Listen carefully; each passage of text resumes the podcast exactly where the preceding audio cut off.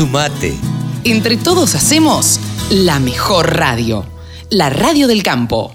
Complejos, hay que tener eh, paciencia, eh, hay que tener perseverancia, resiliencia, pero no obstante que no son sencillos, estamos muy confiados en que finalmente es un, un acuerdo, el de paz en Colombia que ha llegado a un séptimo año, menos de la mitad de los acuerdos de paz en el mundo llegan a un quinto año, aquí ya estamos en el séptimo, y en las actuales circunstancias, en, el actual gobierno hay una voluntad por eh, priorizar los eh, elementos del acuerdo que son más transformadores y que han quedado rezagados, como el tema de la tierra, como el tema de la reforma rural. Entonces, eso nos anima mucho y precisamente también tener estos espacios como el que hoy nos ocupa del Congreso de la SAC, precisamente para seguir dialogando y buscar soluciones y, y el concurso de los diferentes sectores del país que se requiere para echar esto para adelante, con siempre el apoyo y la cooperación de la comunidad internacional a la cual pues nosotros también formamos parte. Por último, y para no molestarlo más,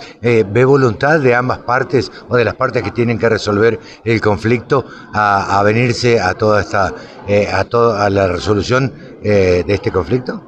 Sí, vemos voluntad. En cuanto a la implementación del acuerdo de paz, vemos voluntad tanto de las dos partes firmantes, tanto del gobierno como eh, de los eh, exguerrilleros, excombatientes, los eh, partidos comunes y otras expresiones de los firmantes de paz, y también de los procesos andando, particularmente el, el, proceso con el ELN, que es quizás el que va más avanzado. También vemos voluntad de las dos delegaciones de paz, así que tenemos esperanzas, pero creo que bien fundadas, expectativas, pero repito, no necesariamente son sencillos, pero tenemos confianza en que esta es la primera piedra eh, donde, fundacional para un proceso de paz exitoso, es que haya voluntad y sí la hay.